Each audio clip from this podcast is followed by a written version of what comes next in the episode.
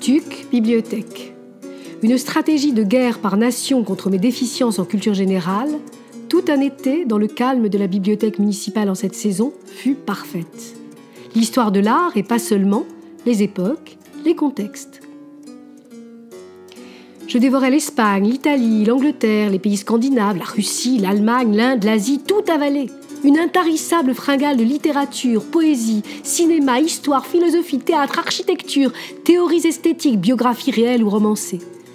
Dehors un temps radieux, et moi, blanc comme un linge. Pas de voisins dans la chambre meublée que je louais au fond d'une cour. L'ensemble était en locatif divisé par appartements de différentes tailles. Personne et tranquille. D'une de mes fenêtres, l'arrière d'une grande demeure bourgeoise, les propriétaires. Je lisais toujours allongé avec des bifures au crayon gris à même les pages. Une musculation aride, solitaire, un projet de pain dur.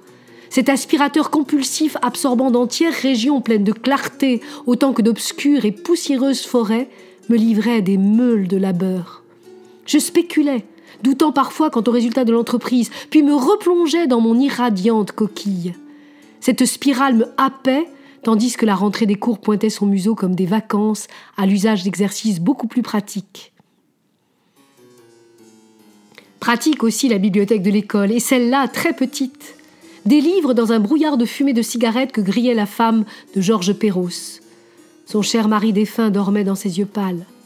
D'autres yeux arrivèrent, d'un bleu plus chaud, pétillant, vif et rapide, provoquant une toute autre atmosphère dans ce bocal. La présence d'une ex-étudiante engagée comme TUC, travail d'utilité collective, une mince petite blonde très énergique qui transforma très vite toute l'organisation du lieu. Tu vois qui c'est? Non mais t'imagines pas ce qu'il peut emprunter comme bouquin Il a pas l'air d'un intello pourtant.